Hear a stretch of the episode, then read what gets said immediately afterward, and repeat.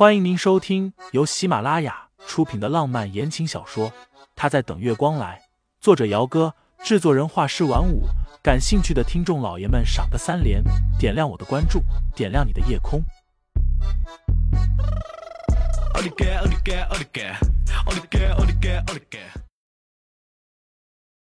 第三十二章，谁知道他想做什么？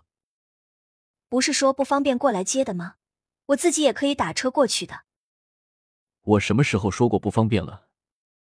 盛思景吸了一口烟，然后烟头掐灭，扔进了不远处的垃圾箱里，打算对昨晚微信上说过的话打死不认。清新原本想拿出手机打开微信，然后戳穿他的，但是又觉得没必要。走吧。盛思景拉开副驾驶的车门。婚礼还有一个多小时开始。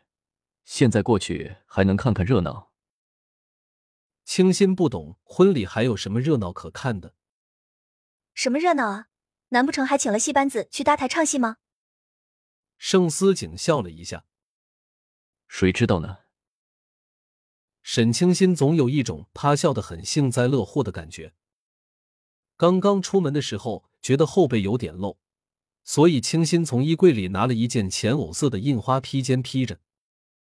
这会儿上了车有点热，他便把披肩拿下来了，低头把安全带给系上。盛思景绕过车头上车，第一眼看见的就是一小片的雪白。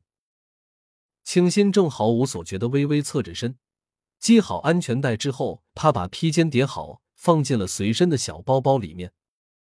女人皮肤雪白细腻，那露出来的一点点雪背更是晃眼睛的厉害。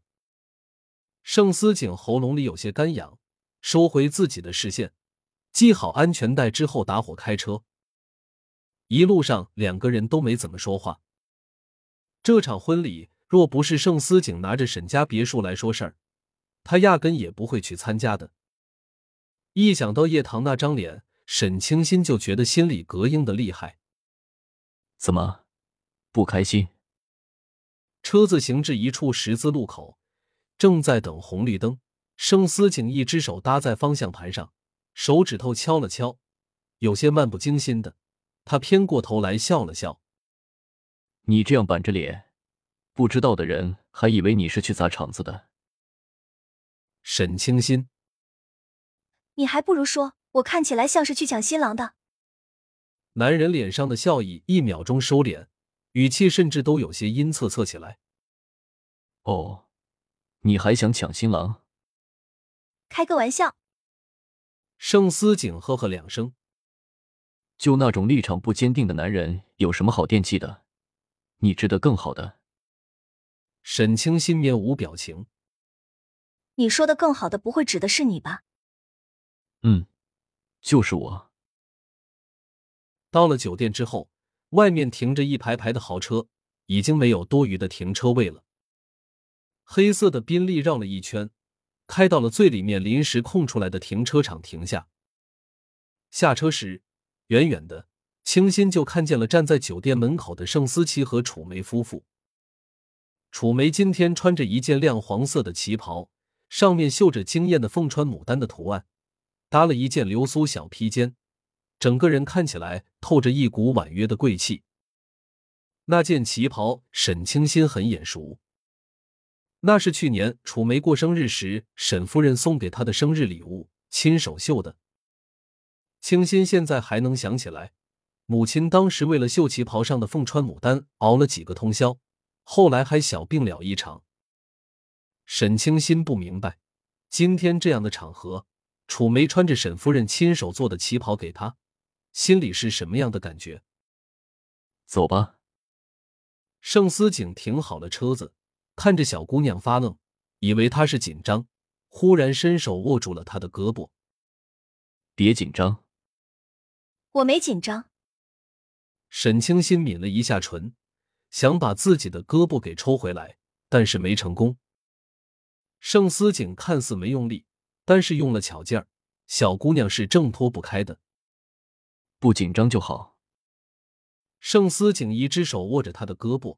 一只手拿着提前准备好的礼物，走了。他准备的礼物就是上次在古玩店挑的那个送子观音。清新唇角抽了抽，想象了一下叶棠拆开这个礼物时的画面，心情总算是好了一些。那边远远的，楚梅看见盛思景忽然带了个女人过来，她一开始还觉得诧异。对于这个小叔子，楚梅也不太了解，因为立场不同，所以关系算不上有多好。只是他身旁的那个女人，楚梅却觉得有些熟悉，因为化了妆，穿着显身材的红裙，以至于楚梅不大敢确认那是不是沈清心。四琪啊，你看看思景身边的那个女伴，是不是清新啊？楚梅心里有点打鼓，压低声音和自己的丈夫耳语：“司警是怎么回事啊？谁知道他想做什么？”听众老爷们，本集已播讲完毕，欢迎订阅专辑，投喂月票支持我，我们下集再见。